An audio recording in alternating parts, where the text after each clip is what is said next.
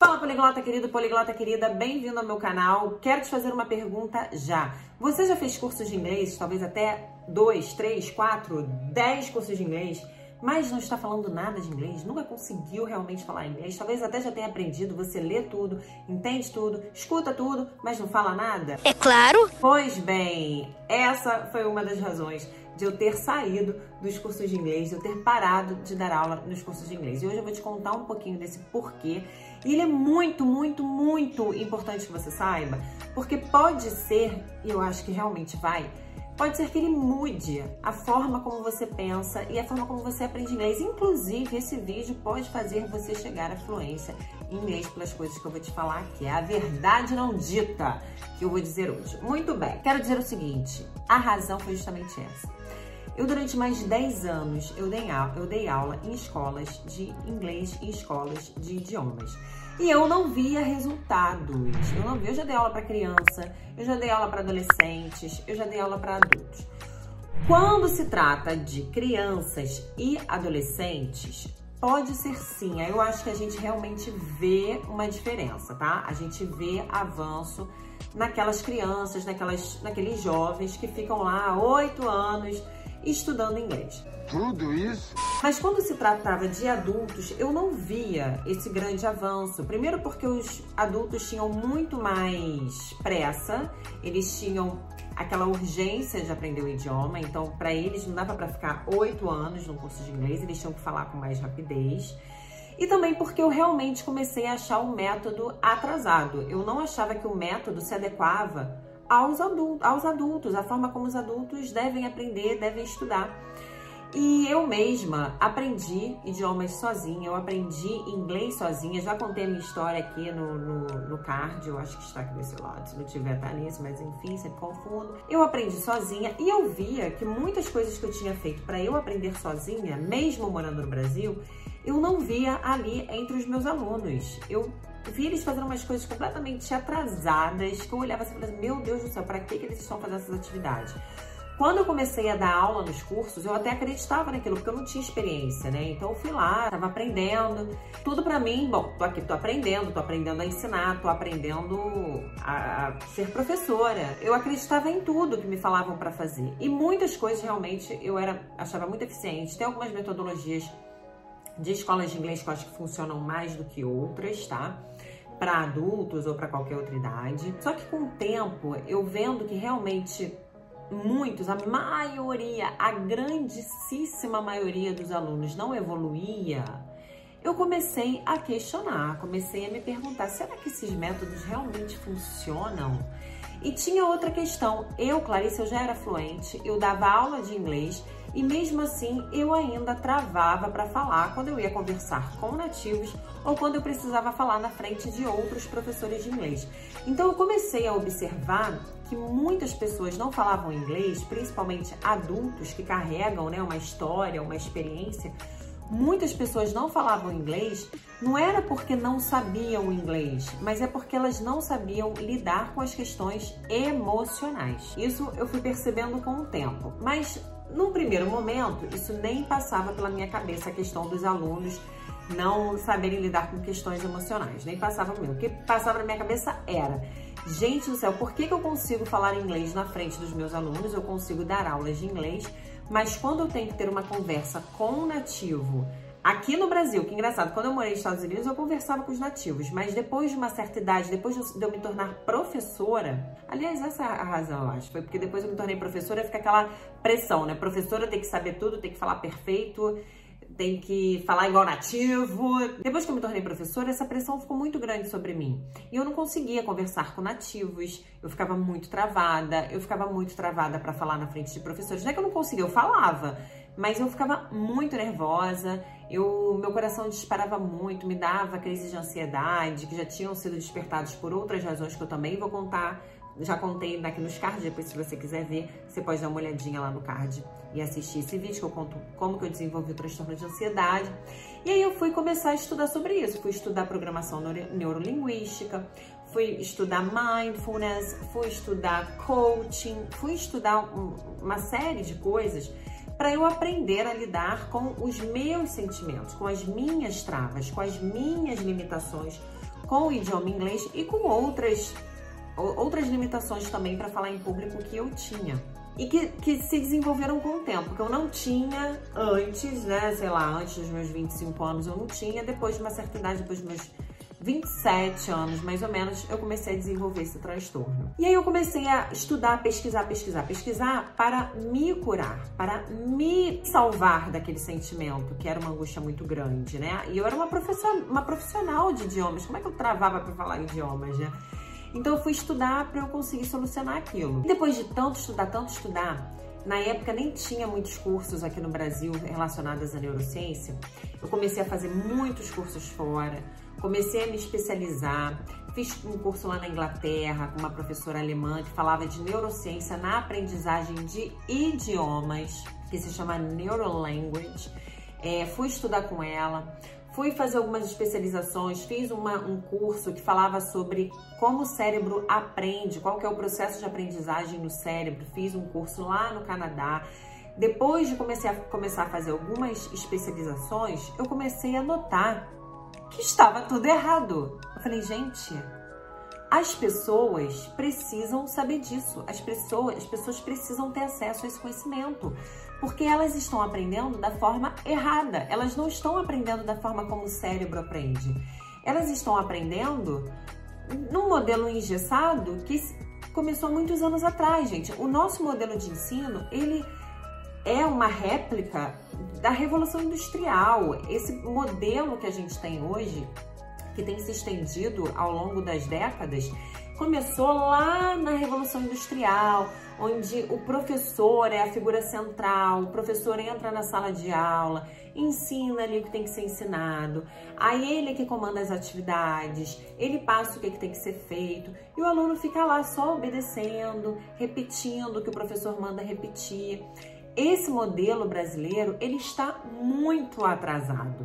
Para você ter uma ideia, lá nos Estados Unidos, além de várias revoluções na educação, na Europa também, mas o que eu sei principalmente nos Estados Unidos, eles já passaram por várias mudanças no sistema educacional deles. Esse modelo que também eles chegaram a replicar, né, advindo da Revolução Industrial, esse modelo professor é o, a autoridade na sala de aula e os alunos só ficam ali ouvindo, obedecendo, né? Tipo soldadinho. Esse modelo lá nos Estados Unidos, ele não existe mais. Em alguns países da Europa também não. Ué, Clarice, como assim? Não tem professor e alunos? Não, tem. Tem professor e alunos.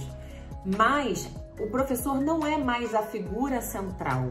Lá nos Estados Unidos, os alunos, eles participam muito mais, eles colaboram muito mais em sala de aula. Quando você está vendo vídeos, é, filmes, séries, você não vê que tem muita participação dos alunos. Eles têm que falar o tempo todo, eles têm que debater, eles têm que se apresentar lá na frente, eles têm que é, fazer parte do grêmio. A, a, participação deles, a atuação dos alunos é muito grande, é muito maior do que aqui no Brasil. Aqui no Brasil ainda é muito engessado. Aqui eles até tentaram, né? Eles teoricamente até estão passando por algumas mudanças, assim, dizem que já passaram por algumas mudanças depois da internet, dos avanços tecnológicos, eles também tentaram, né, criar um modelo mais colaborativo, integrativo entre os alunos, mas na prática isso não acontece. Eu nunca vivenciei isso. Eu sempre fui a autoridade máxima em sala de aula, eu que mandava tudo, tem que fazer, tem que seguir aquilo ali que está no livro e tal. E mesmo que não tivesse que seguir, mesmo que eu tivesse flexibilidade para comandar ali, para mexer um pouco na metodologia, essa flexibilidade, essa flexibilidade era simplesmente minha. Não tinha essa participação tão ativa dos alunos.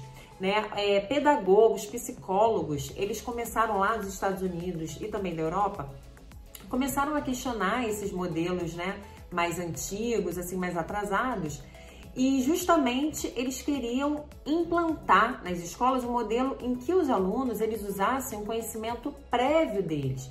Aquilo que eles já conheciam, eles tra trariam para a sala de aula e se desenvolveria, né? Aquele conhecimento se desenvolveria.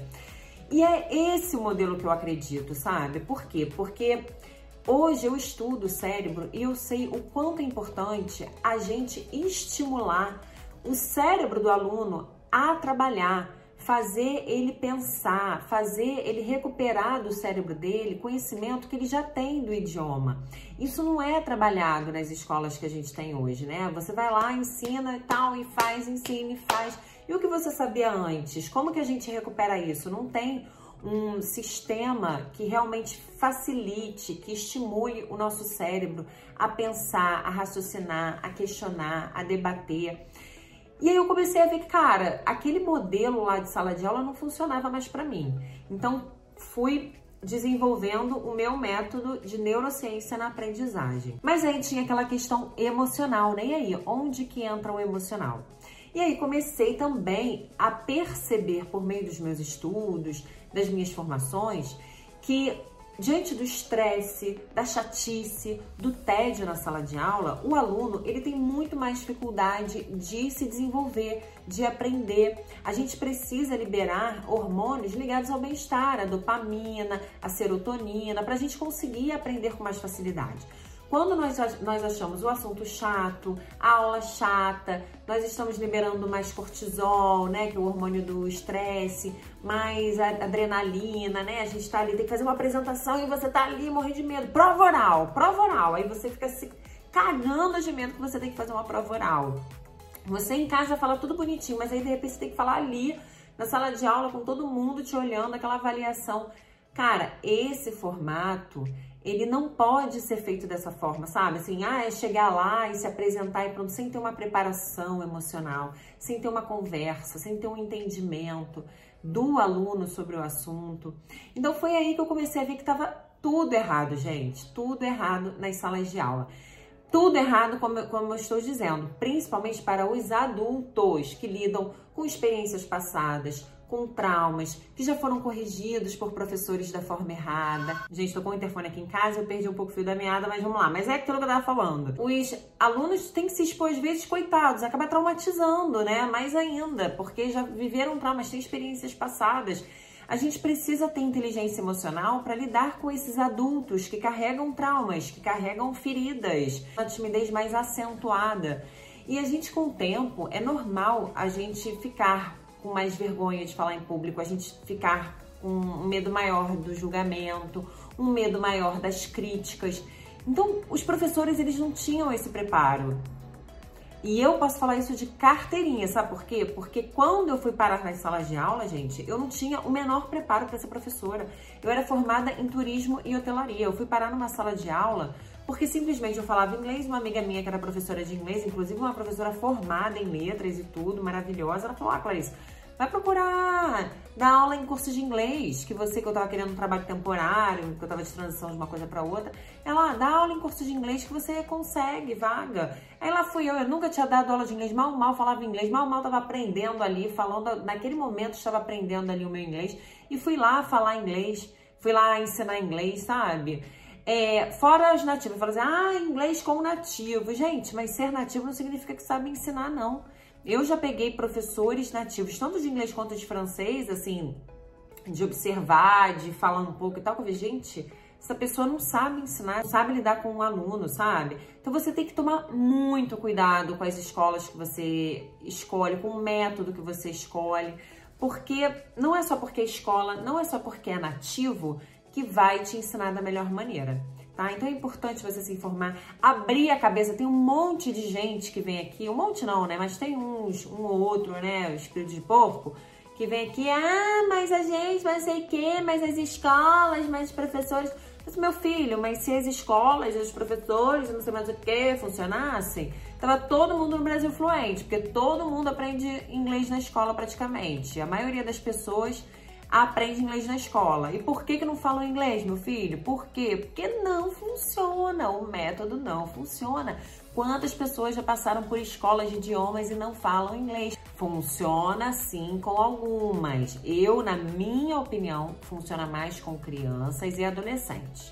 Não acho que esses métodos de, de escola funcionam com, com adultos, tá? Aí eu realmente acho que não funciona. A não ser que a pessoa já tenha estudado, já tenha um background, já tenha ali, já fale alguma coisa.